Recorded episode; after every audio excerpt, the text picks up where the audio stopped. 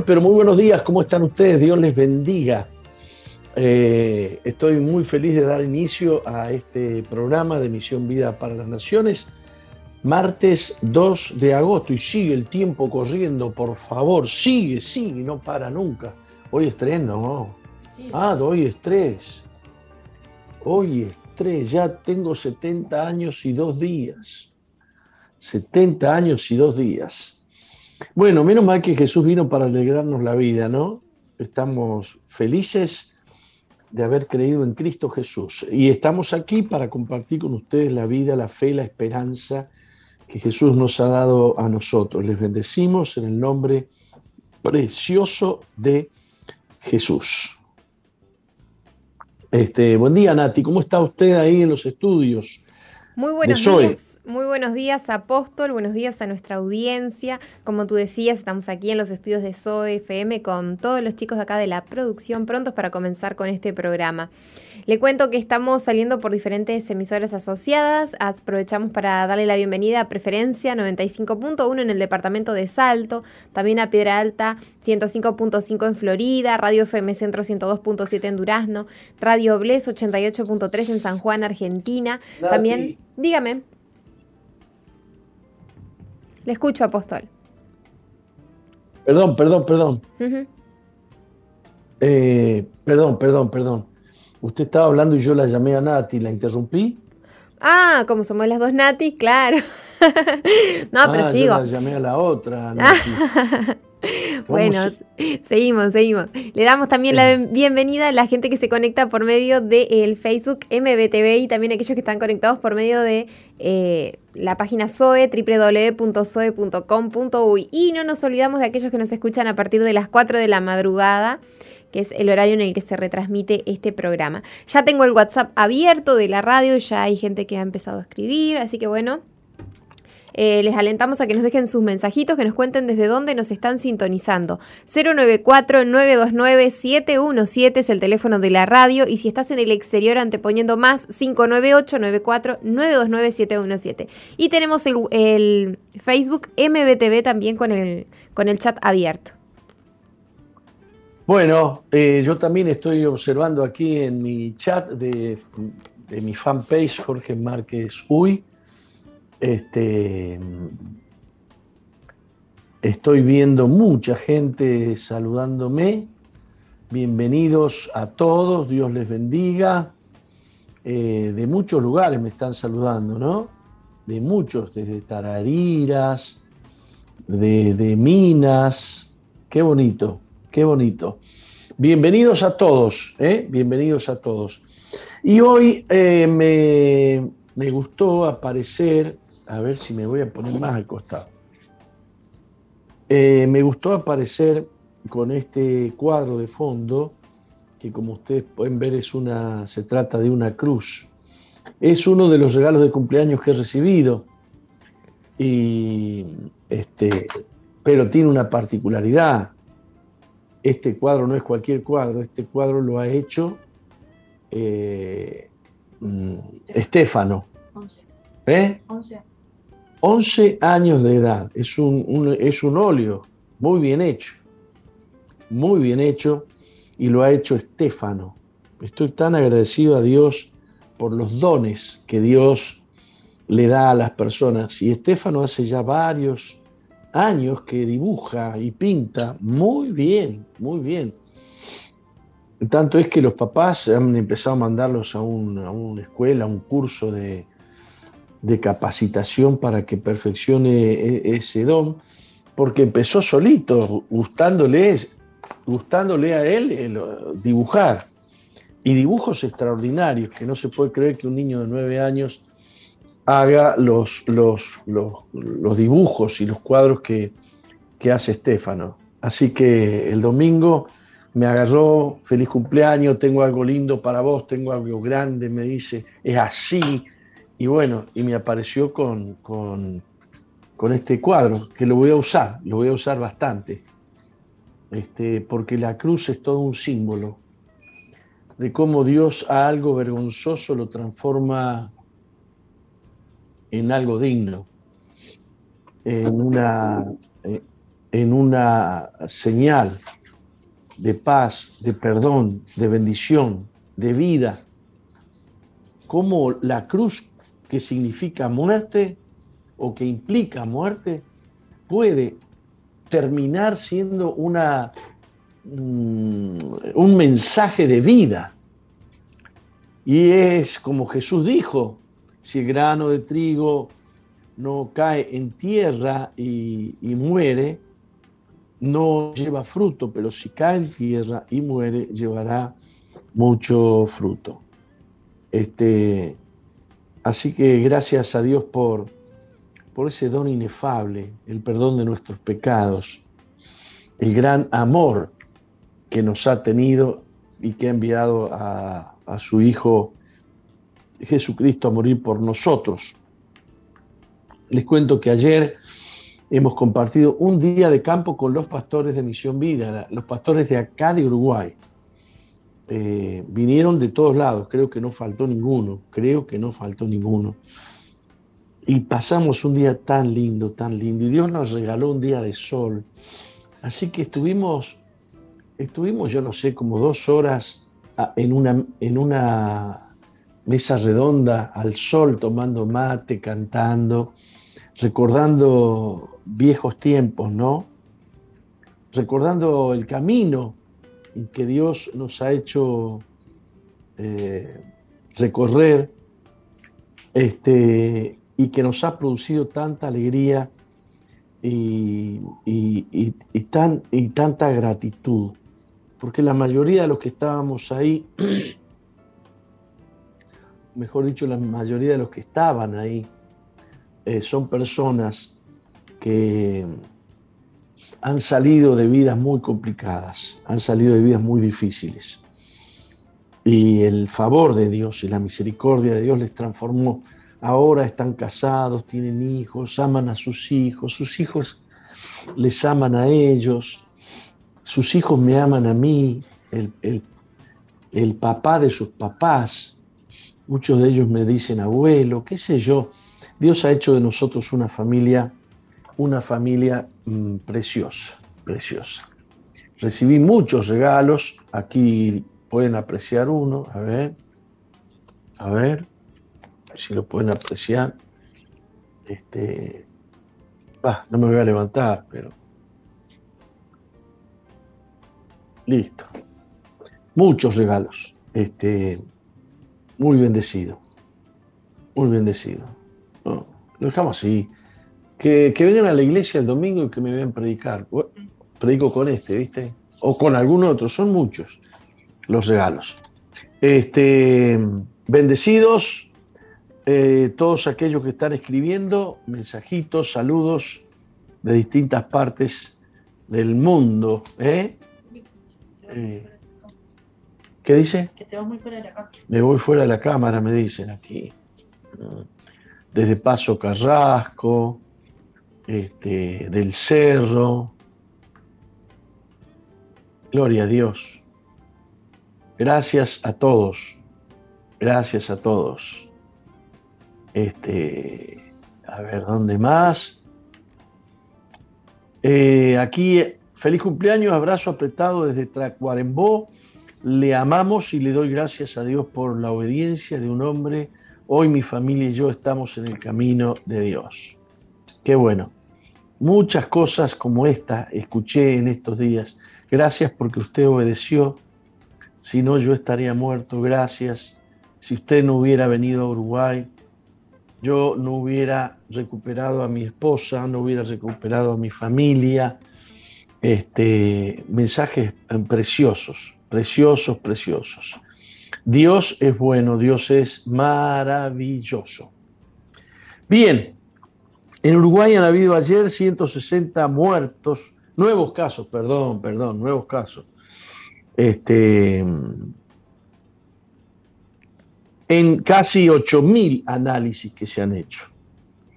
Y este, la cifra de muertos es de 6 muertos. Recordamos que hace solo unos meses, en abril y mayo, habían 30, 40, 50, 60 muertes por día Estamos muy agradecidos a Dios porque hay solo han habido solo seis muertes. Claro que eh, no nos alegra seis muertes, nos alegra que haya disminuido la cantidad de muertos en Uruguay por la gracia de Dios, por la misericordia de Dios. Eh, la otra buena noticia es que se han retomado las cirugías coordinadas y se estima, dice la información de subrayado, y se estima que hay 50.000 operaciones atrasadas. Esto es muy serio, esto es muy grave. Una operación de cáncer de mama atrasada, una operación de cáncer de colon atrasada, una, eh, bueno, o alguna otra operación.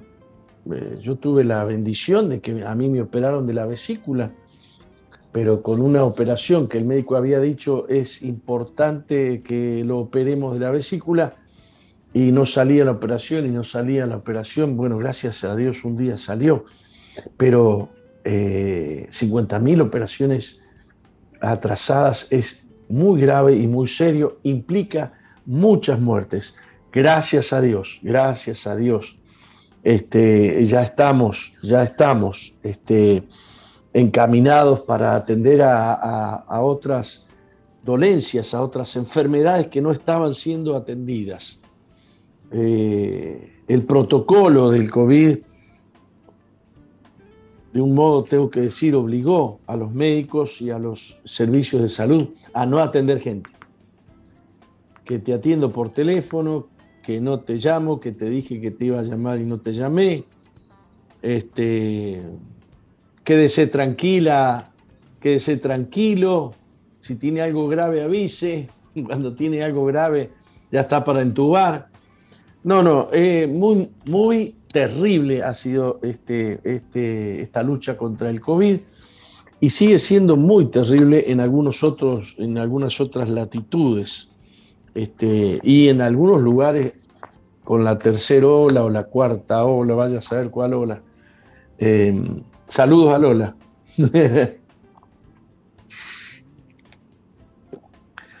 gracias, eh, gracias a Dios. Este, lo que todavía está por verse qué va a pasar es con esta eh, pandemia a la que muchos le llaman pandemia, pandemia. Se sigue especulando, o no, se sigue escuchando, se siguen escuchando versiones que dicen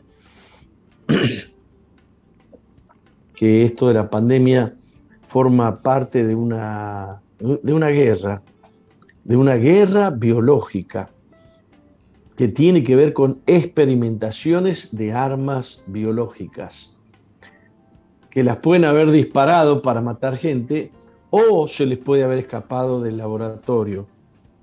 Este, pero, digamos, no tiene sentido la realidad de que ya se sabe de que este virus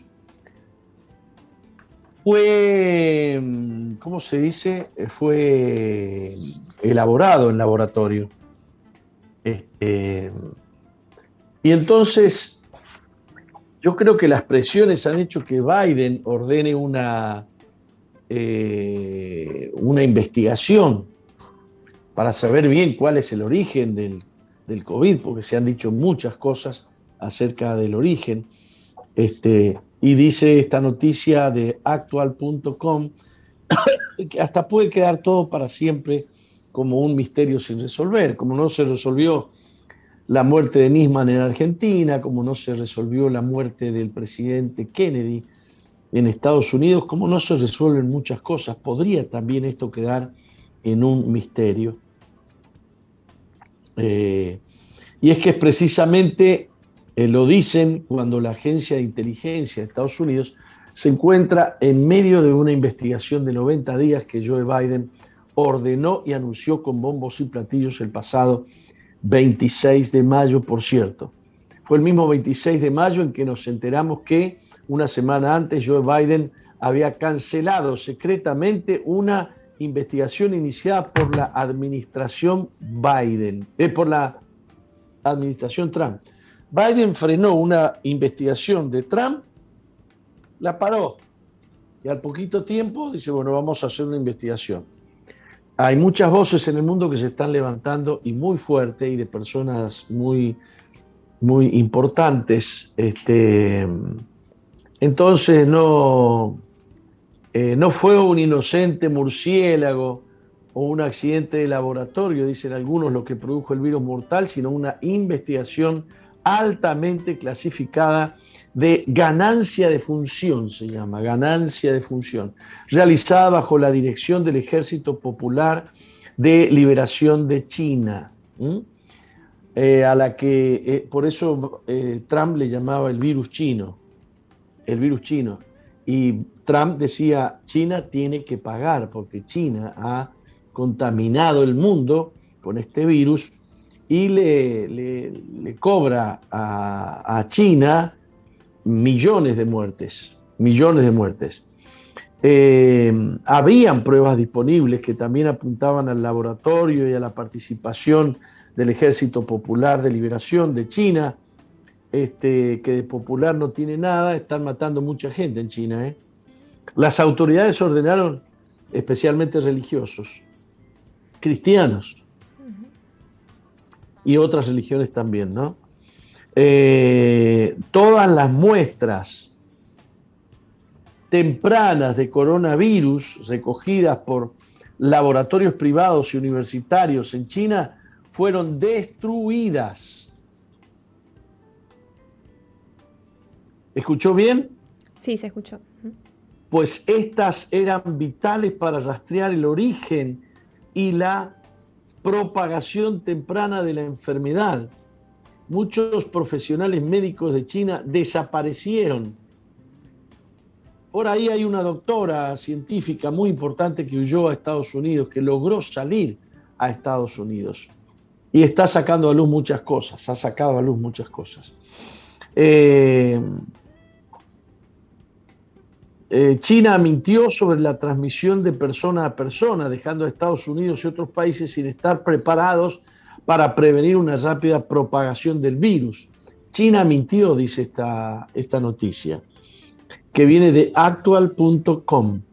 Este, lo cual le hizo perder tiempo al mundo para organizarse, para atacar este, la maldad o, la, eh, la capacidad mortífera de este virus. El libro chino que recientemente cayó en manos del Australian Strategic Policy Institute confirma aún más que los científicos militares chinos se han centrado en lo que llamaron la nueva era de las armas genéticas desde, eh, desde al menos 2015. Comienza afirmando que la Tercera Guerra Mundial sería combatida con armas biológicas y continúan describiendo cómo los, virus, cómo los virus pueden ser recogidos de la naturaleza y manipulados artificialmente para convertirlos en un virus de una nueva enfermedad humana, luego en un arma y eh, liberarla. Bien, esto de las armas biológicas y la evolución de las armas biológicas sería armas genéticas es decir, que atacan la genética, que atacan el ADN. Eh, no, me cabe mm, no me cabe para nada. Jesús dijo, habló sobre la oscuridad que había sobre el planeta Tierra, que el Dios de este siglo, y a Satanás le llamó el Dios de este siglo, el que la gente sigue, aquel a quien la gente le cree, eh, Satanás, ha instaurado un gobierno de maldad, de oscuridad, de mentira y de engaño. Yo no tengo ningún problema en creer que hay gente que está logrando sus propósitos maltusianos. Malthus fue un infeliz que eh, tenía ideas eh, que inspiraron a, a los nazis de hacer selección de personas de hacer selección, de elegir los buenos, de elegir los que sirven y eliminar los que para ellos no sirven. Y en este siglo tenemos genios que hablan de los vientres inútiles, gente de la que no se espera nada, por lo tanto hay que, hay que eliminarla, gente que sobra. Dice que, dice que está sobrepoblado el planeta, pero es una mentira terrible. No le crean a los que dicen que el, planeta está sobrepoblado. Vayan a Argentina y recorran miles de kilómetros de despoblación. Y, salimos de Argentina y nos vamos a otros países y pasa lo mismo. Y sin irse muy lejos, Uruguay, que es un país chiquitito, este, usted puede recorrer cientos y cientos de kilómetros de país despoblado. Despoblado. Bueno, este, ¿Qué más tenemos? Me quedan tres minutos. ¿Qué más comparto con ustedes? Muchos atletas que han ganado medallas de oro en Tokio que dicen que la felicidad, la paz, la encontraron en Dios. ¿Usted me quería decir algo? No me quería decir nada. Bien. Eh, teniendo uno de los mejores récords mundiales y una multipremiada participación en los Juegos Olímpicos, un atleta habla eh, sobre la confianza que puso en Dios para poder participar. Se llama Kaelev Dressel, nadador olímpico originario de Estados Unidos, batió todos los récords durante su participación en Tokio 2020 llevándose a casa cinco preseas doradas. Sonamos. Para mí eran medallas, ahora son preseas, ¿no? ¿Que ¿Son distintas a las medallas, las preseas? Alguien que me ayude. Dentro de sus logros, eh, logró romper uno de sus propios récords en el estilo mariposa. Con 24 años, Dressel recorrió en 49.45 segundos su carril en estilo mariposa y por cinco centésimas rompió su propio... ¿Cómo se miden cinco centésimas? Vos, contame. Eh, Apóstol, en cuanto a lo que decías de la presea dorada, lo que encontré acá en internet dice que si un nadador gana la medalla de oro en los Juegos Olímpicos, puede decirse que obtuvo la presea dorada en, el, en este evento. Y en un sentido similar, si un corredor consiguió cuatro medallas en un campeonato mundial de atletismo, habrá logrado una cosecha de cuatro preseas. O sea, es como una medalla, es como, sí, es como una medalla, ¿no?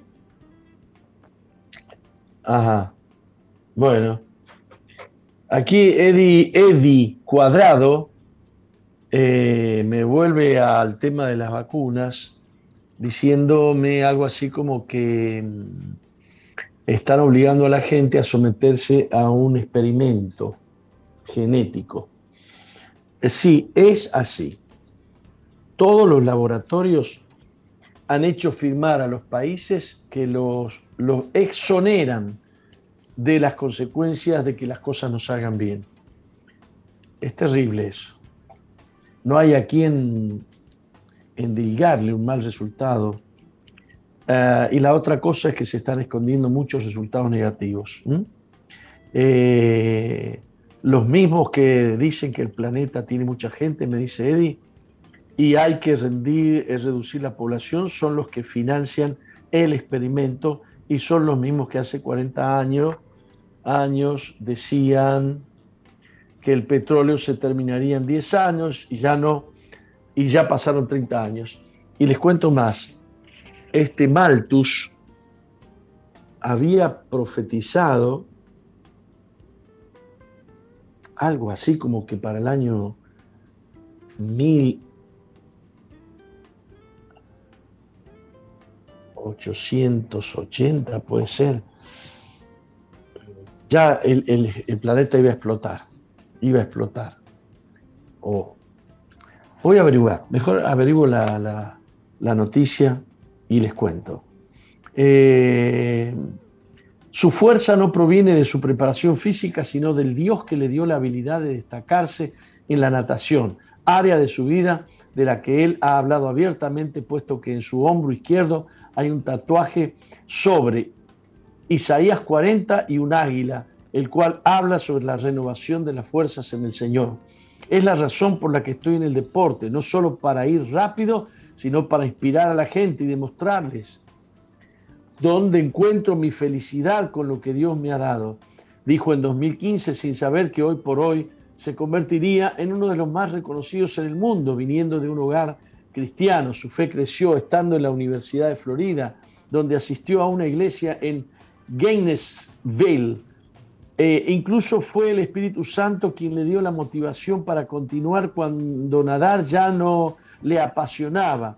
Al salir de eso comencé a nadar de nuevo y realmente puse toda mi confianza en Dios sabiendo que Él se encargará de todo por mí, para bien o para mal. Realmente aprendí mucho y realmente aprendí a ver la luz del, al final del túnel y a confiar en lo que Dios está haciendo, ya sea en momento difícil en tu vida o un pináculo en tu vida, tomar pausas y confiar realmente en lo que está haciendo Dios, dijo Dressel al Baptist Standard hace unos años. Y esa fuerza fue que Dios puso en él el impulso que lo llevó a ser un orgulloso para toda su nación, un orgullo para toda su nación, pues logró lo que eh, se había propuesto y va por más en el futuro. También una campeona mundial de Sydney, perdón, Sydney McLaughlin, dice encontrar verdadera estabilidad en Jesús. La atleta olímpica estadounidense Sandy Sydney McLaughlin eh, tuvo otra actuación estelar el sábado por la mañana en los Juegos Olímpicos de Tokio al ganar los 400 metros vallas con un tiempo de 54.65 centésimos. A pesar de una falsa salida debido a otra corredora, McLaughlin mantuvo la concentración, estaba a casi 10 pasos de la pista cuando sonó una segunda pistola señalando la falsa salida. Siempre es un ajuste solo mentalmente tener que volver a centrarse y reagruparse, dijo la ganadora. Tras lograr eh, el mejor tiempo, la joven de 21 años dio toda la gloria a Dios, sentí una emoción inmediata y un agradecimiento general, dijo, se lo debo todo a Dios, a mi familia y a mi equipo. Todavía estoy incrédula, pero realmente solo fe, confiar en el proceso y ver que mi duro trabajo junto con el don de Dios se ponen en marcha. Qué bonita frase, ¿no? Qué hermoso. Independientemente del resultado, McLaughlin dice que es más importante tener una actitud similar a, la de Cristo que el título de la mejor atleta. Me veo a mí misma influyendo en la vida de los demás, viviendo con el ejemplo a través de mis acciones y mi amabilidad, dijo. Más allá de ser una gran atleta, quiero ser conocida como una buena persona de fuerte fe e integridad. Qué bonito. Qué bonito. Y me quedé, se me fue la hora, porque aquí hay otro, Tajana Schoenmacher. Oro y récord mundial en 200 brazas. Solo a Dios la gloria, dijo. La nadadora surafricana no solo ganó la medalla de oro en los 200 metros braza en Tokio, sino que también estableció un nuevo récord mundial convirtiéndose en la primera mujer en nadar menos de 2 minutos 19 segundos cuando terminó la carrera. La atleta de 24 años tardó varios segundos en darse cuenta que no solo había ganado la final, sino que también había logrado el mejor tiempo de la historia, 2 minutos 18,95 centésimos. Las imágenes de sus rivales en la final abrazando al ganador y expresando su felicidad, eh, han sido elogiadas como un gran ejemplo de juego olímpico. La medalla de oro de Tajana fue la primera para Sudáfrica en estos Juegos Olímpicos de Tokio 2020. Según Christian Premier News, Schoenmaker, que habla sobre su fe cristiana, generalmente nada con dos gorras. La gorra verde oficial de la RCA de su país y una segunda gorra azul con un pez, un símbolo cristiano tradicional. En un lado las palabras Soli Deo Gloria. Oh, solo a Dios la gloria. Fa, esto a mí me emociona. Qué bonito. Qué bonito. Bueno, eh, hoy hemos tenido noticias que nos alegran el corazón, ¿no? Por supuesto que empezamos con unas noticias que nos hablan de que nos quieren matar. Este, con la. ¿Eh? ¿Qué me dice Nati usó. Ah, bien, bien. No, no, me, causó un poco de gracia, pero es verdad. O sea, empezamos con malas noticias, pero bueno, qué lindo es, eh, poder compartir con la audiencia eh, esto, estas, estas cosas que, que, están pasando en el mundo y que no le, no le pasan a personas únicas, sino que le pasan a personas que tienen fe y que son esforzadas y que son valientes y se arriesgan a ir por aquello que Dios tiene para sus vidas, ¿no? Bueno, y están aquellos que son fuertes, esforzados, valientes y ganan y no creen en Dios y no le dan la gloria a Dios. Pero están aquellos que sí y le dan la gloria a Dios. Hay algunos que lo honran y hay otros que lo deshonran. Vámonos a un corte. Enseguida volvemos, no se vayan. No cambies la sintonía. Enseguida regresamos con Misión Vida.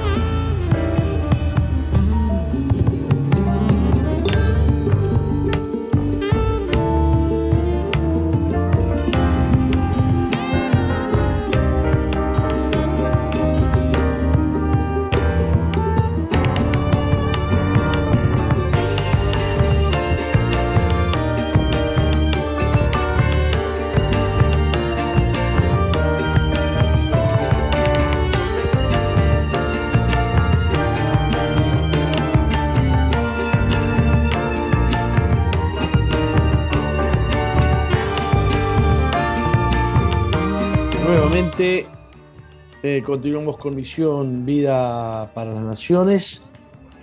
Eh, y nuevamente gracias por todos los mensajes que, que me mandan a través de mi fanpage, a través de las otras redes.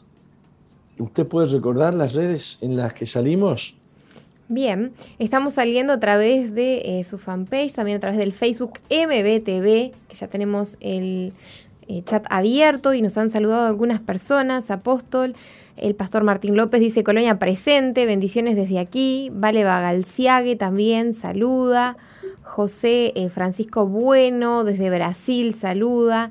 Miriam Cerrón desde Punta de Rieles dice mandamos un abrazo. Tenemos más comentarios por acá. Y tenemos la línea habilitada 094-929-717.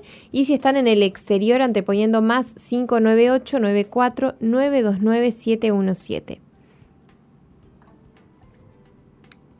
Muy bien. Este, continuamos con Misión Vida. Les cuento que el sábado pasado bautizamos en Delta del Tigre 15, 15 personas y este otro sábado vamos a bautizar no sé cuántas en la ciudad de Minas. Estamos recorriendo el país todos los sábados. Este, vamos y visitamos, no solamente yo, sino algunos otros pastores y algunos otros hermanos. Este, visitamos los distintos eh, departamentos de Uruguay y tenemos bautismos en todos los lugares. Estamos agradecidos a Dios, muy agradecidos a Dios, porque la pandemia no ha frenado la predicación del Evangelio y de alguna manera se han multiplicado la cantidad de bautismos que tenemos. Este, la, la iglesia de Durazno de Misión Vida, que fue muy zarandeada, este, el domingo pasado estuvo llena, este, estuvieron, estuvieron todas las sillas ocupadas, claro que con el protocolo del 30%, ¿no? Pero por primera vez se llenó desde que estamos en esta nueva, en esta nueva etapa. Enviamos un vehículo a, Durazno porque en el hogar habían dos vehículos, pero se los llevaron. se lo llevaron diciendo que eran de ellos, que la plata, que, qué sé yo. También la bomba de agua se llevaron, se llevaron las plantas que, se habían plantado para... Bueno, mandamos un camión el viernes a la noche, mandamos un camión repleto de plantas, árboles y flores para que eh, nuestro hogar del vivero de allí de, Durazno otra vez tenga, digamos, se, le vea vida y se vean plantas, ¿no? Y flores. Este, muy bien. Eh, eh, comparto con ustedes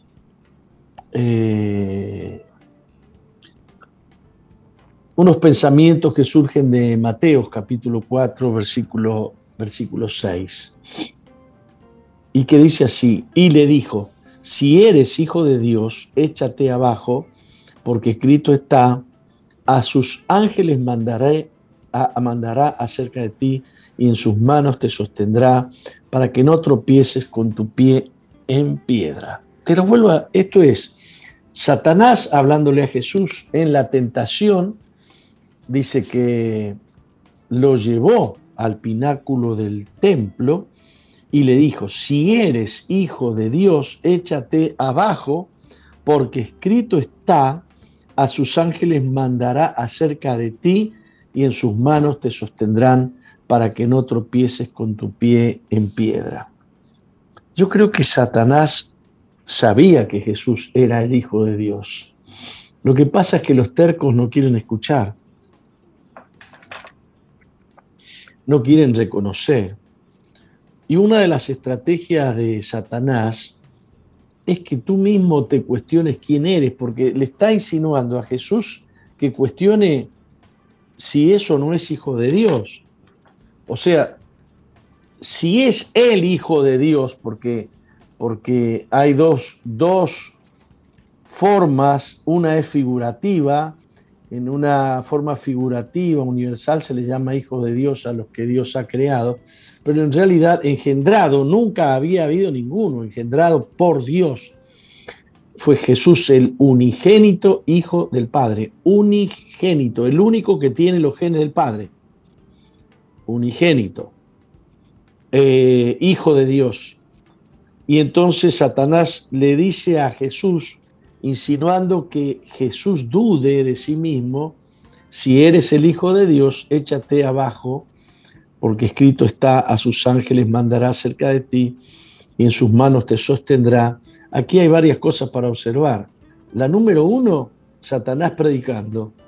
Satanás usando la palabra eh, de Dios. No todo el que usa la palabra de Dios está usando la palabra de Dios o mejor dicho, no todo aquel que usa la palabra de Dios está hablando palabra enviada por Dios. Porque una cosa es lo que está escrito en la Biblia y otra cosa es lo que Dios toma de la Biblia para hablarte aquí, ahora y en tus circunstancias. Satanás usa la Biblia, pero la usa fuera de contexto la usa para hacernos dudar. ¿Quién te iba a decir que se puede usar la, palabra de Dios para, para hacerte dudar? ¿Quién iba a decir eso? Entonces, este, mm, es cuando Jesús tiene que responder a, a Satanás conforme a lo que el Padre le habla, conforme a lo que el Padre le revela. A más de uno, y quiero que presten atención, a más de uno Satanás le susurra, ahí está la ventana, tirate, la vida no tiene sentido, la vida no tiene significado, tirate y se termina todo. Todos tus sufrimientos se terminan en un instante. El gran, el gran, digamos, impulso de Satanás de hacer morir a la gente en su pecado, sin conocer la bondad de Dios, sin conocer la misericordia de Dios. Las personas que he escuchado yo decir, eh, me, me quiero morir, la vida no tiene sentido para mí. Hacerte creer que la vida no tiene sentido cuando en realidad tú no has conocido a Jesús, que es el autor de la vida. Por supuesto que si, por supuesto que si no conoces a Jesús, no conoces la vida, pero vos no te podés matar sin probar a Jesús, sin ver, sin conocer la benignidad de Jesús, el amor de Jesús y el poder para darte ganas de vivir. Una y otra vez yo he estado con personas que no tenían ganas de vivir, pero cuando han eh, encontrado a Jesús dice, ya no, ya no tengo ganas de morir, ahora sí tengo ganas de, vivir. No puedes negar la vida si no la has conocido. Tú no puedes decir que una naranja tiene un sabor horrible si nunca has probado una naranja. Tienes que probar a Jesús, tienes que venir a Jesús. Si Él ha dicho que Él es la resurrección y que Él es la vida, tú tienes que creerle. En la Biblia, no creerle a Dios es pecar gravemente. La incredulidad es uno de los pecados que lleva a la gente a la condenación. ¿Cuántas veces le hemos creído un susurro a Satanás y no le hemos creído un susurro a Dios, al Espíritu Santo. Mientras Satanás estaba en el punto más alto del templo, eh, mientras Jesús estaba así, Satanás le susurra, adelante, salta. Si eres realmente el Hijo de Dios, Él te salvará. La astucia de Satanás consiste en intentar que nosotros consigamos por nuestra incredulidad que se cumpla lo que creemos en contra de las palabras de vida que Dios tiene para nosotros. Satanás tentó a Jesús para que ponga su vida en las manos de una sentencia de Satanás, para que Jesús arriesgara su vida por un pensamiento que Satanás le estaba metiendo en la cabeza. A veces me duele tanto ver personas que no, no pueden alcanzar la paz de Dios, que no pueden alcanzar la gracia de Dios porque están creyendo una mentira. Mi vida ya no tiene sentido. Eh, el ya no tiene sentido es una mentira. Te mintió el diablo. La vida sí tiene sentido. Ven a Jesús y le vas a encontrar sentido a la vida. No digas que la vida no tiene sentido. Estás contradiciendo a Jesús. Hay propósito. Hay oferta de vida eterna. Hay oferta de pertenecer a la familia de Dios, en el reino de Dios. Y tú estás diciendo que no, que para ti no hay, qué sé yo. Estás creyéndole los susurros a Satanás.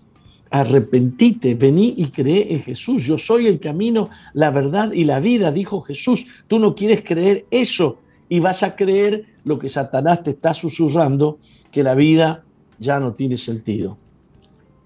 Dios le da sentido a la vida en el mismo instante que tú vienes a Jesús. Me saludó con motivo de mi cumpleaños eh, la abuelita de Tacuarembó que bauticé con 96 años y cumplió ahora, cumplió 97 años. Me manda un mensaje y se le saluda la vieja de 97 años que usted bautizó en Tacuarembó. Qué alegría que tenía esa abuela y qué ganas de vivir que tiene. ¿Desde cuándo? Desde que llegó a Jesús. ¿Con qué edad llegó? Y no sé, con 95 con 96. Pero la vida se transformó en una bendición cuando dejó entrar a Jesús. Cuando dejó a, entrar a Jesús, dejó entrar la esperanza. Cuando dejó entrar a Jesús, dejó entrar la vida. Cuando dejó entrar a Jesús, dejó entrar a la fe. Y cuando tú tienes fe, cuando tienes esperanza, no puedes eh, ignorar el hecho de que, de que la vida vale la pena ser vivida. ¿eh? ¿Cómo respondió Jesús? Jesús le dijo, escrito está, no tentarás al Señor tu Dios. Satanás quería que Jesús se matara antes de tiempo, se tirara del pináculo del templo cuando Jesús había venido a morir en la cruz del Calvario. Jesús ciertamente había venido a morir, pero no en el momento que Satanás quería, sino cuando Dios quería. Y no en un acto de obediencia a un pensamiento inmundo de Satanás, sino en un acto de obediencia al propósito y al plan de Dios. La vida de Jesús tenía sentido por el hecho de que había venido a cumplir la misión más extraordinaria que un hombre ha cumplido en el planeta Tierra, morir en la cruz del Calvario, para pagar el precio del pecado de todos los que habíamos pecado. Él nos representó, como Adán nos representó o nos representa en la caída, en el pecado, en la maldad, Jesús nos representa en el perdón, en la vida, en la esperanza. Eh, no creer que Dios aboga por nosotros, no creer que Dios nos ama, no creer que Dios tiene misericordia de nosotros, creerle más a las circunstancias, es un desastre, es incredulidad, es darle una bofetada a Dios en la cara. Quiero hacer mía las palabras de Abacuco. Aunque no haya fruto en la higuera. Aunque no haya fruto en, en la vid, aunque no haya ovejas en la majada, aunque no haya vacas en los corrales, con todo yo me alegraré en Jehová, el Dios de mi salvación. Se necesita atravesar una pared inmunda de incredulidad, de duda, de temor, para poder alcanzar la vida, para poder alcanzar la esperanza. Y, vencedores son los que pueden vencer esas cosas que promueve Satanás que no vienen de la Biblia, que no vienen de Dios. La palabra de Dios es vida. La palabra de Dios es esperanza. No sé qué circunstancia estás viviendo, pero sí sé que Dios es más grande que tus circunstancias. Sí sé que Dios te puede dar victoria sobre tus circunstancias. Que nada impida que tengas paz. Me impactó mucho en estos días un testimonio que pasamos por aquí por la radio de un señor que ya ni en la casa de, ni, ni con su esposa podía estar, ni con, ni con su hermana. Le habían cortado las dos piernas y la hermana no podía cargar con él. Con él. Este, vino uno de los hogares Veraca y allí encontró familia, encontró techo, encontró comida, encontró amor, encontró contención. El hombre quería morir, pero ahora dijo, no quiero morir Estoy agradecido a Dios. Tengo esperanza. Si un hombre que le faltan las dos piernas tiene esperanza, tiene fe y tiene gozo, ¿por qué tú no lo vas a tener? Te bendigo hoy en el nombre de Jesús. Pone tu confianza en las promesas de Jesús, en lo que Jesús ha dicho de ti. Vengan a mí todos los que están trabajados y cargados, que yo les haré descansar. Vamos a un corte. Enseguida volvemos, no se vayan.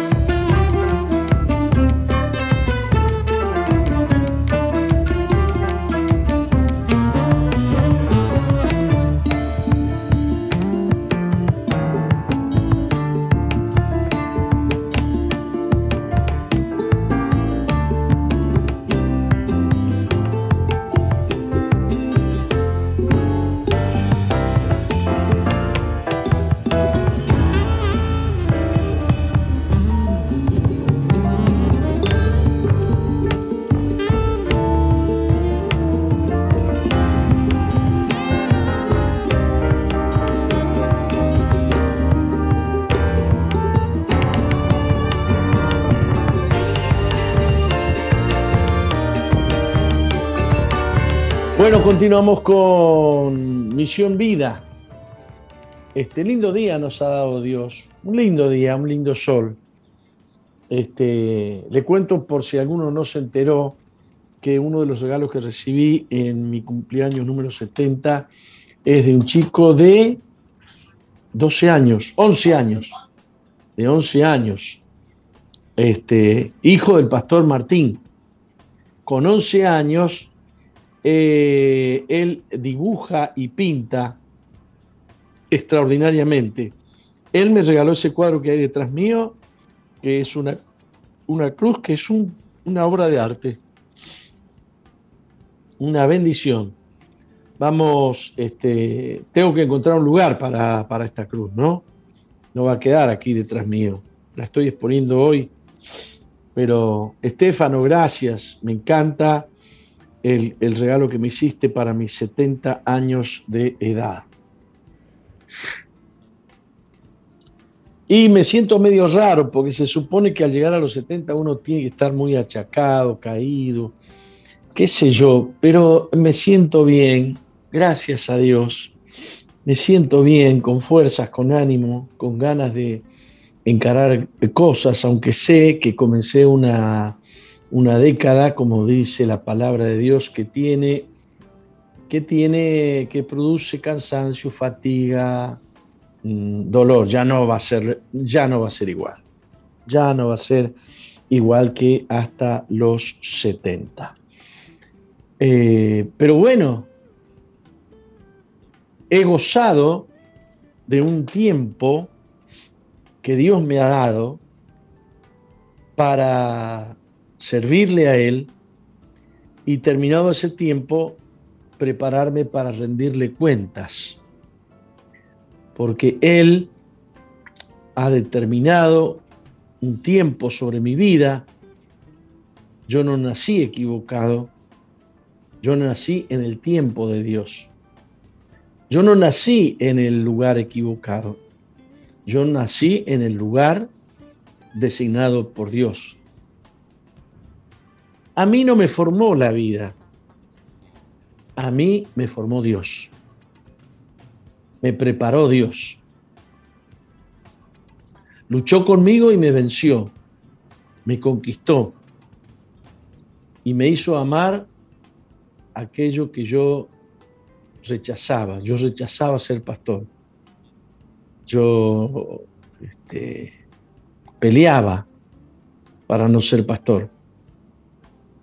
Pero él se arregló, como lo hizo con Jeremías, de cautivarme, y de encender, fuego en mis huesos, en la médula de mis huesos. Quise oponerme, quise soportarlo y no pude. Y así logró Dios transformarme en un hombre feliz, un hombre bendecido, con una familia bendecida, disfrutando de mi esposa, disfrutando de mis hijas, disfrutando de mis nietos ah, y disfrutando de la vida que Dios me ha dado. Llena de sinsabores, llena de oposiciones, de enemigos que se han levantado, pero llenas de fuerzas. Y el gozo no se perdió. No logró el diablo quitarme el gozo, no logró el diablo quitarme la paz de Dios que sobrepasa todo entendimiento. No logró el enemigo doblegarme y no lo logrará ahora. Y no lo logrará ahora. Así que tengo que darle gloria a Dios el resto de vida que me queda. Tengo que agradecer a Dios.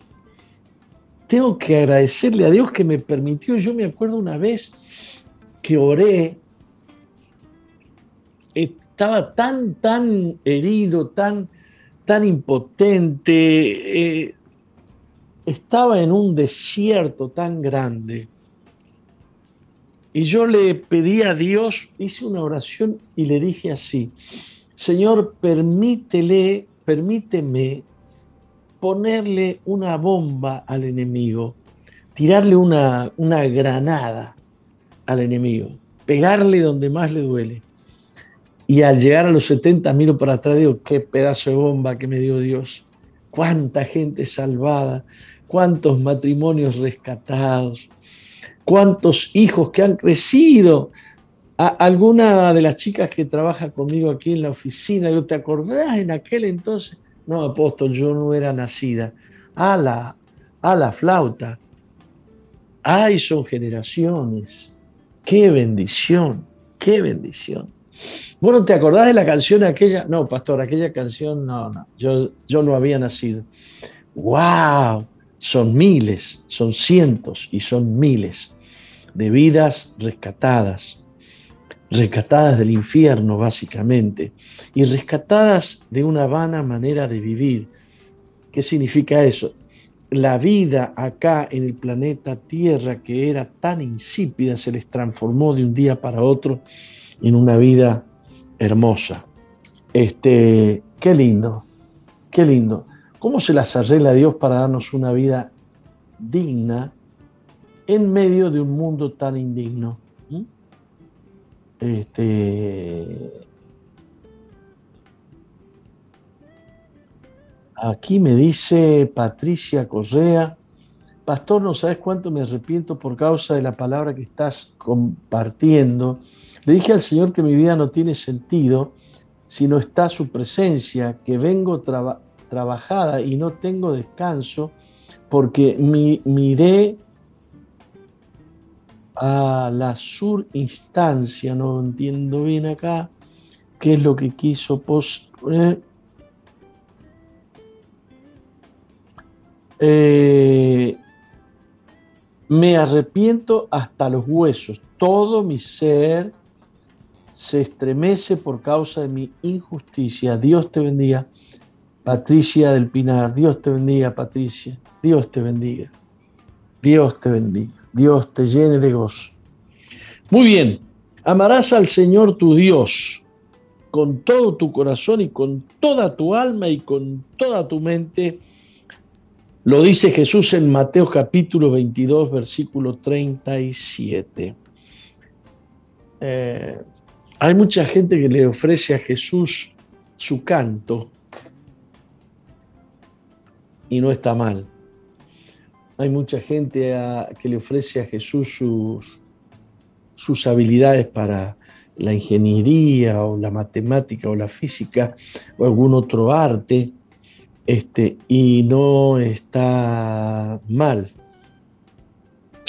Y muchos le quieren ofrecer a Jesús algunos logros, le quieren, quieren contentar a Jesús con algunos logros. Este, se examinan a sí mismos y, dicen, Jesús seguramente que está muy contento conmigo, Dios está muy contento, contento conmigo. Eh, y no entienden que lo mejor que se le puede ofrecer a Dios es el amor más grande que todos los amores. No te canses en hacer cosas para agradar a Dios. Dios quiere que lo ames. Y si lo amas, seguramente todo lo que hagas agradará a Dios. No es lo que tú haces, sino lo que haces como fruto de tu amor a Dios. Tu amor a Dios lo pone a Dios en primer lugar. Tu amor a Dios lo pone a, a Dios en primera instancia. Le da el lugar que Él se merece, su sitio de honor. Se lo das solo cuando lo amas. Entonces, eh, eh, mucha gente dice, sí, yo lo amo, lo amo, lo amo. Sí, pero tú amas muchas cosas. Y el problema está en cuando, eh, cuando uno no sabe o no entiende diferenciar amores. Porque si tú lo amas y le pones peros, significa posiblemente que lo amas, pero que no lo amas por sobre todas las cosas. Eh, con frecuencia escuchamos hablar eh, de la consagración esta es el primer paso en el andar espiritual del creyente. Si no hay consagración, ciertamente no puede haber vida espiritual. Pero ¿cómo habrá consagración y cómo habrá vida espiritual si no amamos al Señor? Consagración significa apartarse para Él y eso significa, eh, va acompañado de amor a Él. La consagración lo que demuestra es que Dios es primero, que Dios es lo más importante. Y muchas veces, por más que tú digas que Dios es lo más importante, tus hechos demuestran que no, que en realidad tú tienes otras prioridades que lo ponen de lado a Dios, otras prioridades que lo, mm, lo rechazan a Dios, ¿no? Eh, o sea que a veces no podemos decir que no amamos a Jesús, pero las actividades que desarrollamos demuestran a las claras que Él no es el, primer amor. Vamos a suponer que vos te gusta la danza, amás la danza. Este, mi esposa dice, bueno, las nenas fueron a la escuela de danza. No, abuela, ballet. ballet. Vos amás el ballet o amás la danza y le querés ofrecer a Jesús tu danza y le querés ofrecer a Jesús eh, tu ballet y, no te das cuenta que, que priorizas la danza o el ballet antes que, que a Dios. Y, y quizás lo haces sin querer, quizás lo haces porque tienes una venda en los ojos, pero a todo el mundo le estás mostrando cuánto amas la danza, cuánto amas el ballet. ¿Por qué? Porque es prioridad en tu vida, es algo que no podés postergar. Vos podés postergar a Dios, sí, este, por causa del ballet. Yo prediqué sobre esto el domingo pasado, el no tengo tiempo, ¿no? El no tengo tiempo. Yo le dije, nadie puede decir no tengo tiempo. Yo tengo el tiempo que decido dedicarle a lo que quiero dedicarle el tiempo. Si yo no tengo tiempo para algo, significa que lo tuve para o que lo tengo para otra cosa, no que no lo tengo. El tiempo lo tengo. Y el tiempo determina las prioridades que yo tengo en mi vida. Si yo tengo tiempo para Dios, se va a hacer claramente visible, será mi prioridad. No será mi prioridad un partido de fútbol, una novela, no será mi prioridad ver eh, ciertas películas, no será prioridad determinadas amistades. En toda mi vida se va a ver que la prioridad es Dios. Hay ciertas amistades que no convienen porque no sirven para demostrar que amo tanto a Dios hay ciertas prácticas que quizás no son pecaminosas, pero son pecados porque me desvían del propósito de Dios. Entonces, si yo digo que amo a Dios por sobre todas las cosas y Dios exige que le amemos sin reservas. Qué lindo, me habló una amiga y me dijo, pastor, yo estoy al lado tuyo y te quiero decir que mi disposición es incondicional. Y es una palabra que yo usé el domingo, ¿no? ¿Usted la escuchó? Incondicional. Contá conmigo, pastor.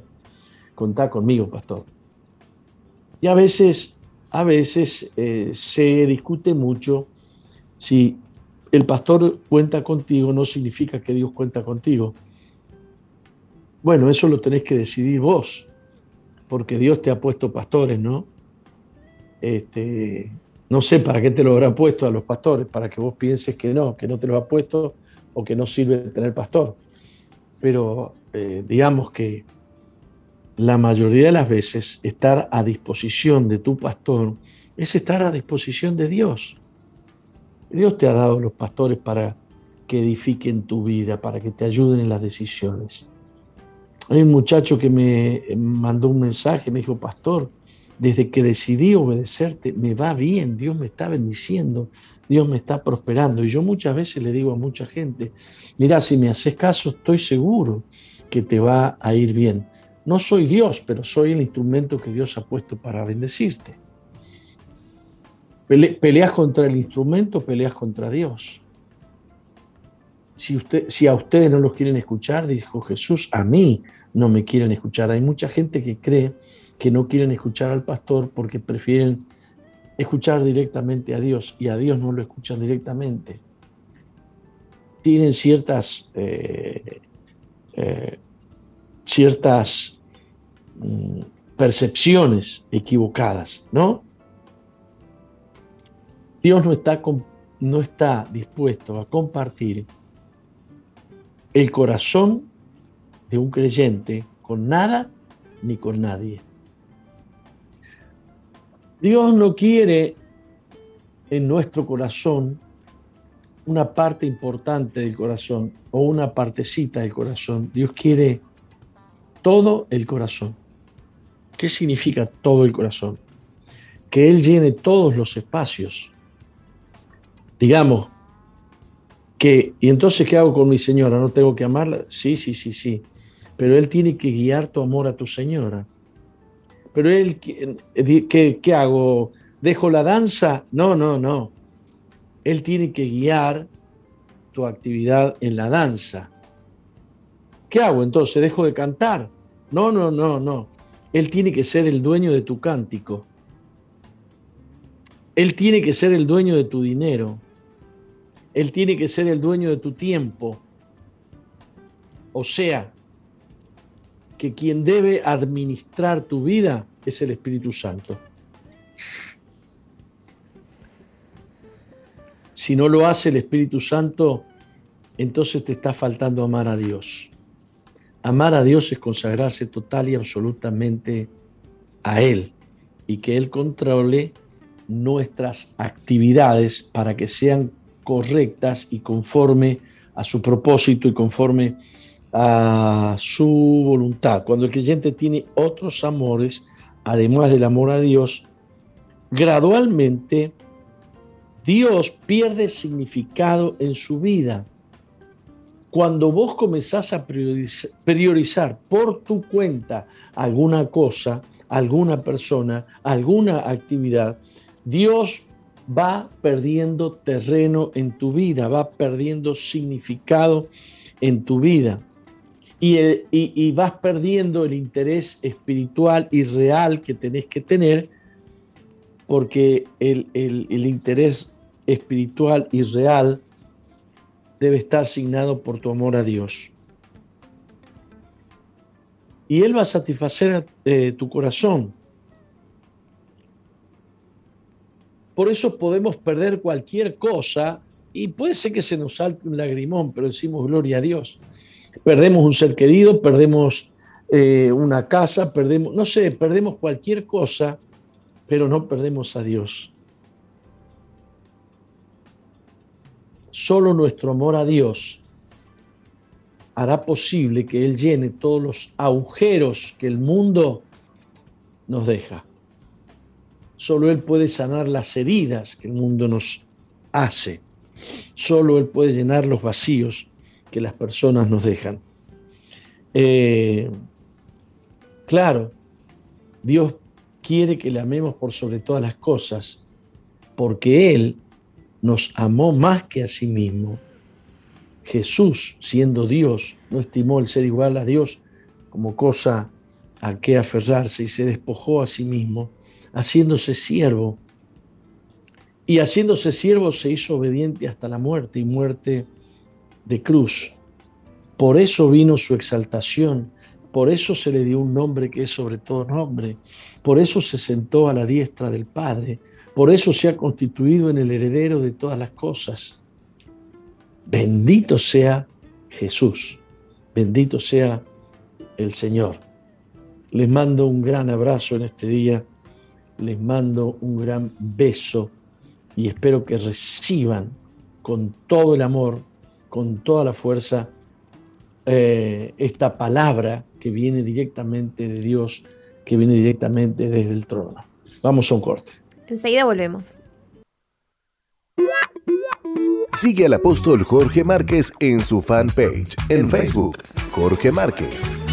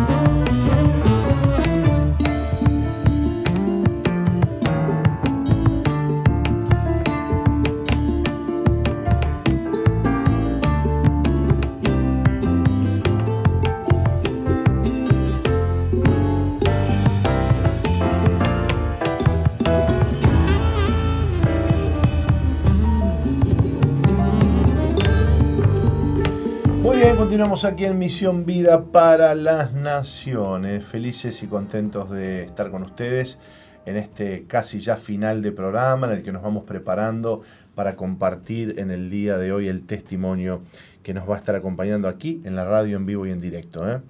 Bueno, muy bien. ¿Cómo anda Nati? ¿Qué cuenta? Por aquí estamos felices, contentos, disfrutando de este programa. Bendecido, muy bendecido. Y qué lindo que se pasó en la iglesia con la celebración del cumpleaños del apóstol, ¿eh? con esa muy lindo. con ese homenaje que le hicieron tan lindo, con la llamada de, su hermano desde No, no, no pasó el videito el apóstol de, del homenaje que le hicieron, no.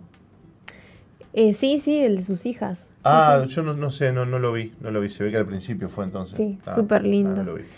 Este, y bueno, y la torta al final también para celebrar los años de, la iglesia. Sí, sí, sí. Este, le hicimos una torta como para 260 porciones de torta.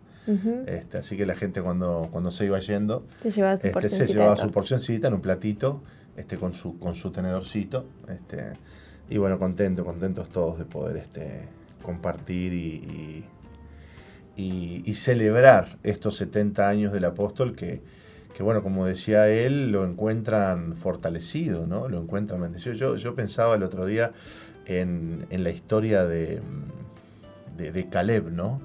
Cuando fue a reclamar el Monte Brón.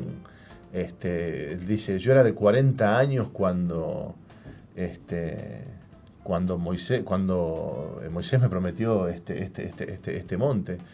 Y, hoy este, bueno, ya había doblado la edad, tenía ochenta y tantos años Caleb, y, si, tengo las fuerzas de, aquel momento, ¿no? Este, qué, fuerte cuando uno tiene un propósito de Dios, Nati, una visión que cumplir, este, Dios te da las fuerzas para poder hacer eso y, para poder eh, conquistar aquello que Dios ya te había prometido, ¿no? y, Caleb le dijo a, este, a Josué, dame ese monte, ese monte es mío me lo prometieron y bueno, y, se lo dio y, fue a la conquista Caleb porque no era que iba a entrar al monte, no había nada en el monte, estaban todos esperándolo, no, no, había que entrar a sacar a los que vivían ahí, ¿no? O sea que eso implicaba una guerra, una conquista, una batalla. Y, bueno, lo cierto es que Caleb a los 85 años se sentía con, las fuerzas como para ir y, conquistar ese, ese monte, ese lugar alto, ¿no? este, así que, bueno, así lo vemos al apóstol, ¿no? Que, que con 70 eh, años todavía este, con la visión intacta, con el deseo de conquista, con el deseo de ver la gloria de Dios. con el espíritu, ¿no? Qué lindo eso, ¿no? Aunque él predicaba el domingo, ¿no? Que bueno, que según la Biblia ya a los 70 ya está, ya cumplió. ¿no? Dice 70 años están estipulados para, para que el hombre viva, ¿no? bueno, todo lo que pase de aquí en adelante es, por gracia. es todo por gracia, es todo yapa de Dios y, creemos que lo mejor está, está, está, está por venir. Bueno, muy bien, en minutitos nada más vamos a tener con nosotros por aquí a Jonathan Minondo. Él tiene 18 años y nos va a contar cómo el Señor le ha sacado de la depresión, de la rebeldía, del orgullo y cómo hoy está eh, viviendo una vida con el Señor bendecida, ¿eh? bendecida. Así que, eh, ¿qué le parece si nos vamos a una pausita? No sé si usted tiene algún saludito que leer por ahí o algún mensajito de la audiencia, quizás. Sí, tenemos saluditos. sí, sí. Bueno, le cuento. Eh, que el pastor Fernando Gabriel desde Haití dice, Dios les bendiga, abrazo grande y apretado desde Haití. Norberto Rodríguez, bendiciones, pastor. Eh, saludos desde Carmelo, un abrazo grande. Eh, Lourdes Miranda, bendiciones desde Tacuarembó. César Sena, desde Aiguá, te bendecimos, apóstol. Luego tenemos Isabel Rodríguez, dice Cerrito de la Victoria presente. Carlos y Fabiana Baldi dice La Estanzuela, Carlos y familia presentes. Así que bueno, les enviamos un abrazo bien grande a todos nuestros oyentes que se han comunicado en este día. Bárbaro, bárbaro. Bueno, vamos a una pequeñísima pausa y ya volvemos para compartir el testimonio del día de hoy. No se vayan. No cambies, ya volvemos con Misión, Vida.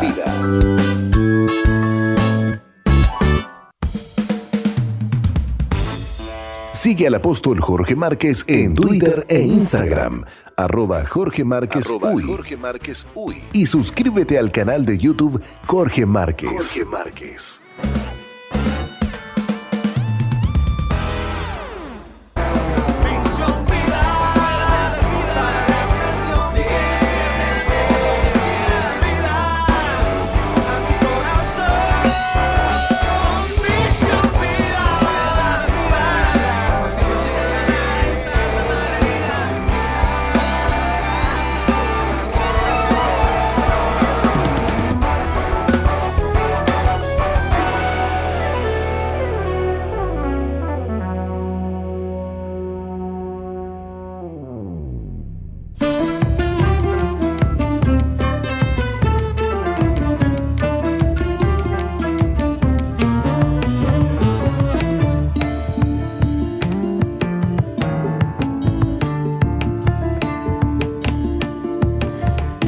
Decíamos, está con nosotros Jonathan Minondo, un, hijo querido, un amado, eh, que está hoy y viene hoy a compartir su historia, su vida, eh, y a contarnos cómo el Señor ha obrado en él, ¿no? Eh, a veces, bueno, Jonathan, debemos decir, es hijo del pastor Robert y la pastora Marcela, y a veces este, pensamos, bueno, los hijos de pastores no, no tienen problemas, está todo bien, son una maravilla, todo, toda la...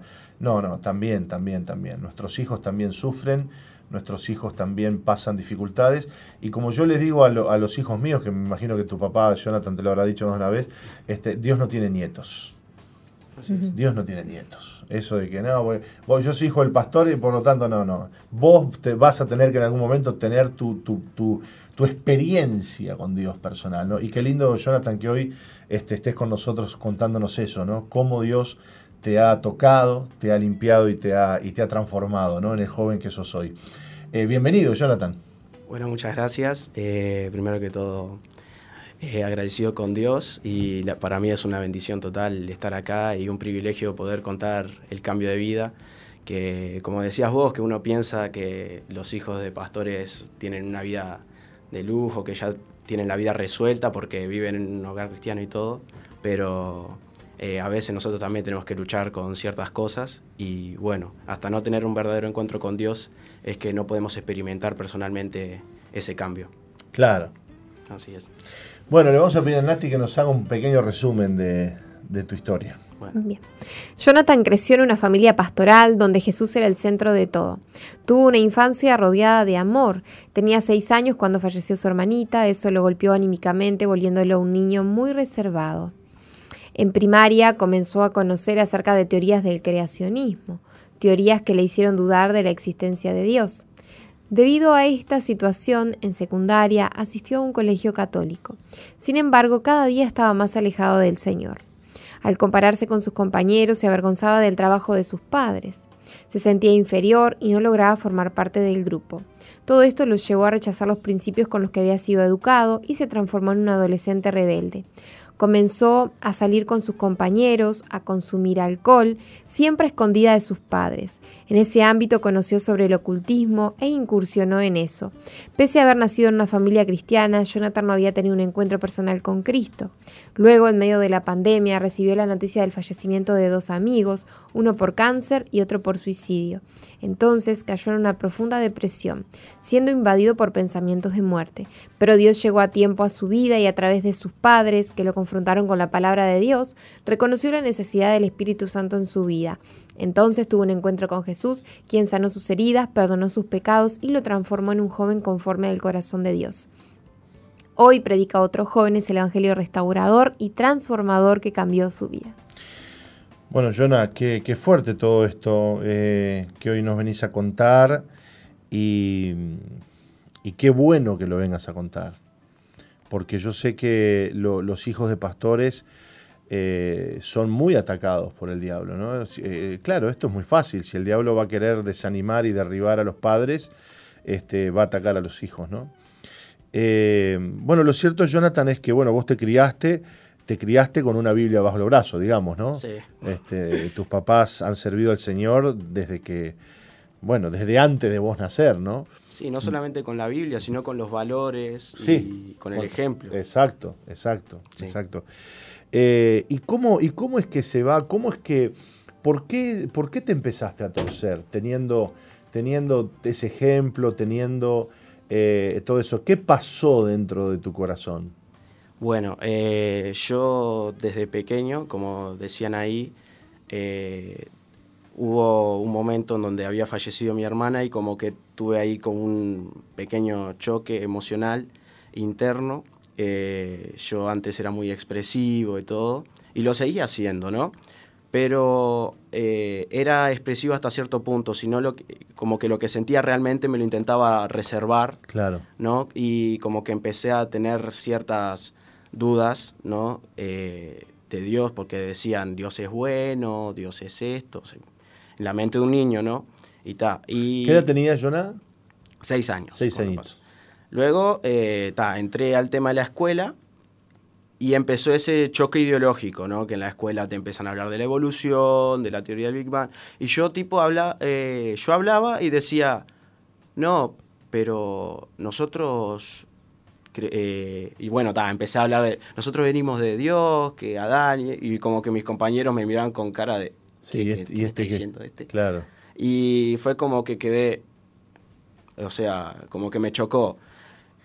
Era chiquito y, nunca había tenido una experiencia de eso. yo pensaba que todos creían que... Claro, claro, vos te criaste en un ambiente donde ibas a la iglesia y todos creían lo mismo que vos. Sí, y es por eso que mis padres decidieron mandarme a un liceo privado, uno católico, pero era peor. Lo único que tenía católico ese liceo era el nombre y, y una materia ahí que era formación cristiana, que lo único que hacían era contar historia de la Biblia y de algunos santos y estudiarla, pero nada de experiencia ni nada de eso.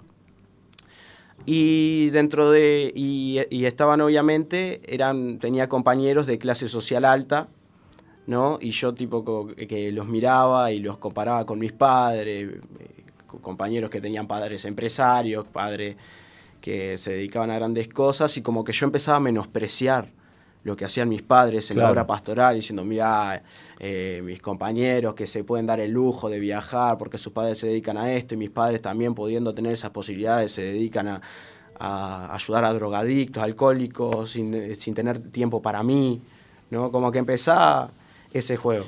¿Cómo, cómo, cómo, va, cómo va hilando fino el diablo, ¿no? en la, cabecita de nuestros hijos, ¿no? Sí. Y bueno, y un choque duro intentando acercarme a mis compañeros fue, bueno, en una juntada que tuvimos ahí, una juntada casual que no tenía nada que ver con el estudio, eh, me entero eh, que por la hermana de un compañero que eh, practicaba el ocultismo, yo tipo había entrado a su cuarto y era todo oscuro, con luces LED y cosas escritas en la pared y yo tipo quedaba ahí impresionado, miraba eso y, y había como música heavy metal tipo Marilyn Manson de fondo. Y, yo, y yo quedé medio sorprendido. Y eh, llega eh, mi amigo y me, dice, vos, vos sabías lo que es esto, y bueno, ahí es cuando me muestra la Biblia satánica, la de la Bey, y, yo, yo había escuchado el tema del satanismo y todo, pero eh, como que lo rechazaba y como que me da miedo. Pero él me empezó a explicar cómo era en realidad, y yo lo empezaba a ver y decía, wow, me interesa. Eh, el tema del satanismo es muy parecido al cristianismo. No es una religión, es como un estilo de pensar y, de ver. Eh, el satanismo de la Bey es completamente ateo. Ellos no, no creen en Dios ni en Satanás, pero admiran la figura de Satanás. No sé si me logro explicar. O sea, como... Bueno, digamos, eh, es como una especie también de mm, eh, de marketing, ¿no? Sí. Porque es esa clase de satanismo, el satanismo que va eh, más bien asociado a la razón, al pensamiento, a la ciencia, a la inteligencia, eh, atrae, digamos, a los jóvenes a través de esa mentalidad, pero digamos que la profundidad del satanismo esconde otras cosas. que son, son terribles, ¿no?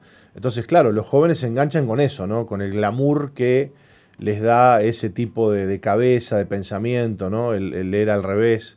Este, eh, eh, y, todo ese tipo de cosas. Y eso es lo que los seduce. Porque, claro, el diablo no te va a venir a decir, mirá, el tema aquí es este. O sea, no, se va a dar a conocer eh, de una, no te va a mostrar su peor cara.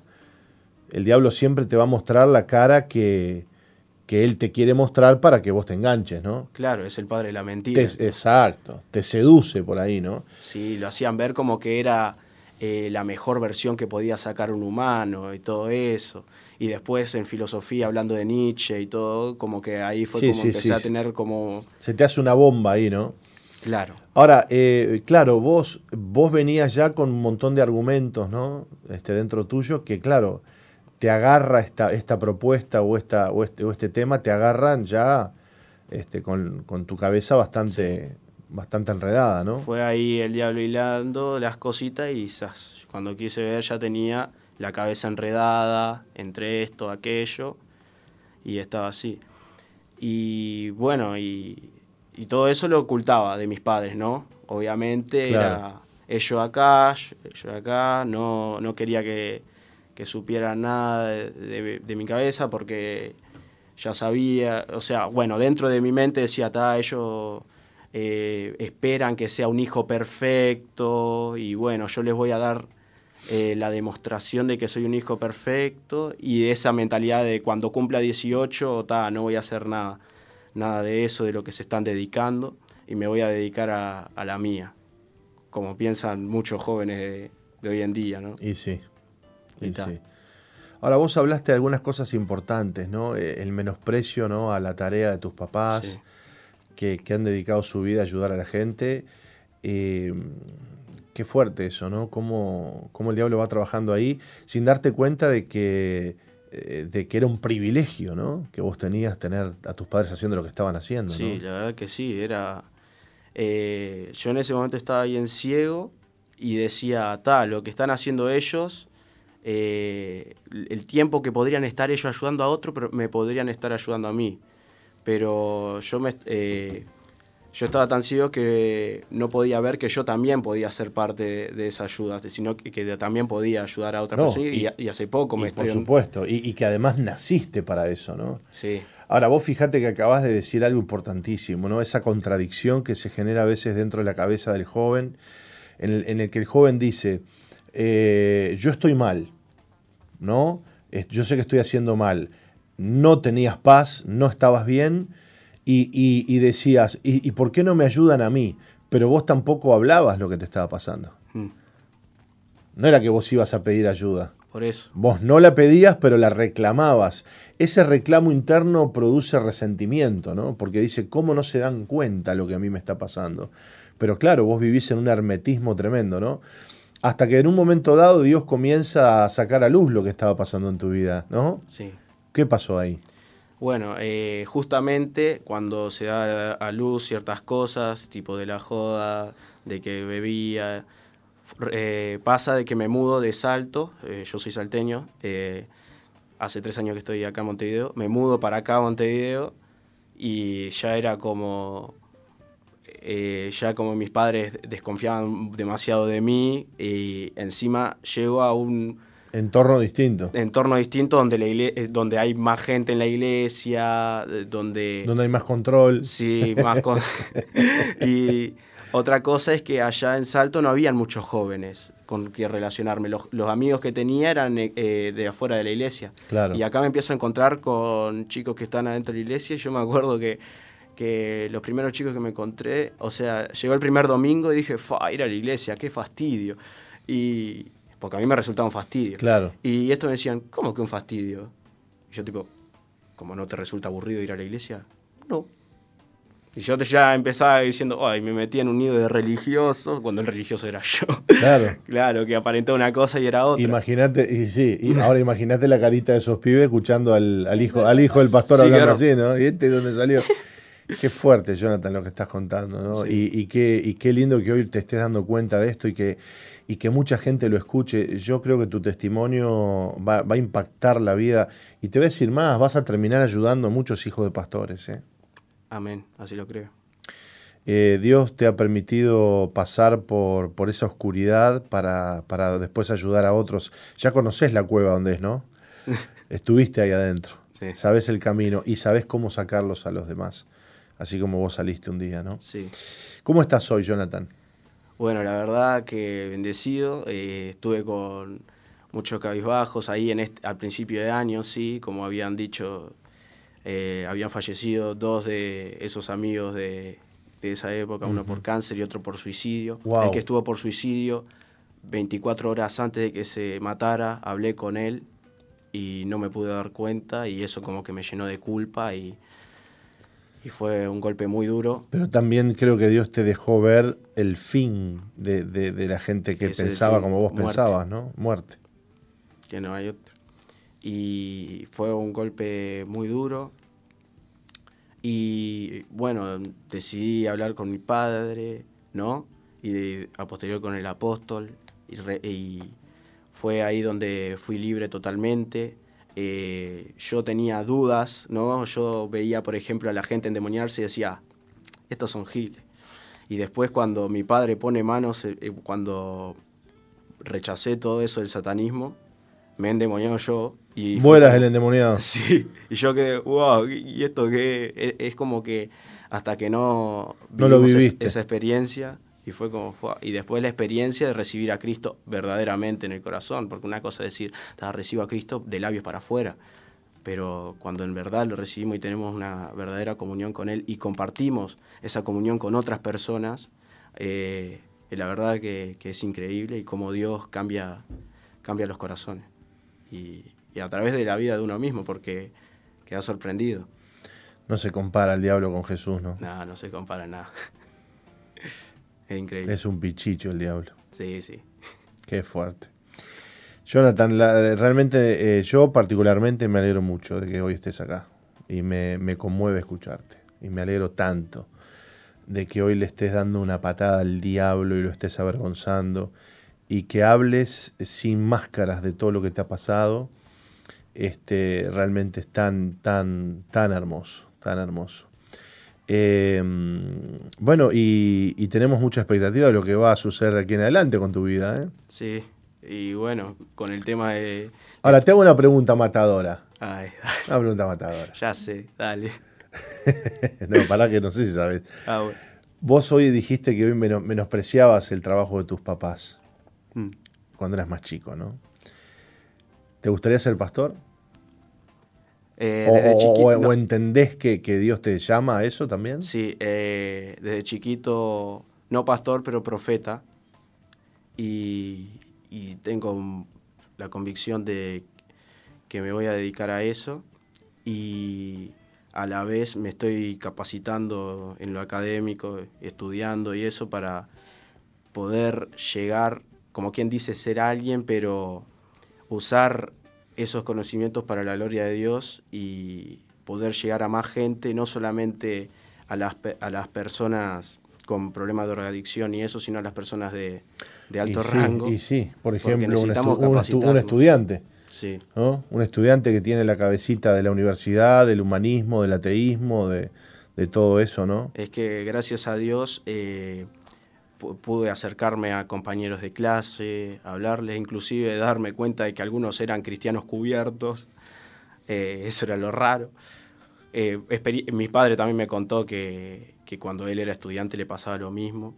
Y eh, también lo que hago es que me dedico en el tema del arte, el arte urbano, el hip hop, el rap improvisado y salgo a las plazas y, tal. Yo obviamente eh, voy a las batallas de free y, y siempre como en las batallas de free es como como que un rapero se desahoga y vos vas conociendo a través de lo que improvisa. Claro, qué es lo, que, tiene adentro. Y es como que después como que me acerco a él diciendo, fa, me gustó cómo batallaste y todo. Y es como que empezás a hablar y ahí como que le intentás meter el, tema de Dios. No, no, rápido, sino como que, porque algunos como que lo rechazan. Claro, generás un diálogo, ¿no? Con la persona. Y tengo una cantidad de, de amigos y conocidos ahí del tema del freestyle y hace poco me pasó un compañero que eh, una foto que subieron en el Instagram de Misión Vida de una persona orando y decía, che, este no es este que rapea. La... Y yo me fijé diciendo, sí, es verdad. Y, estaba, y estaba orando ahí con la mano levantada, una foto con la mano levantada. Y lo identifiqué porque tiene un tatuaje en la cara y en la mano. Y yo dije, fa, es increíble.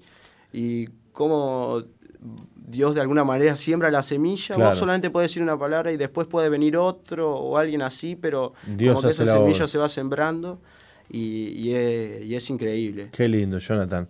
Gracias por haber venido. una bendición tenerte por acá. Una bendición total. Y, creemos que Dios hará grandes cosas en tu vida. Amén. Dios te bendiga mucho, Jonathan. Y nos vamos corriendo, nos pasamos un poquito, pero valió la pena, Nati, eh, este hermoso testimonio de Jonathan Minondo que hoy vino a compartirlo con, todos nosotros. ¿Nos reencontramos mañana? Así es, hasta mañana. Dios les bendiga.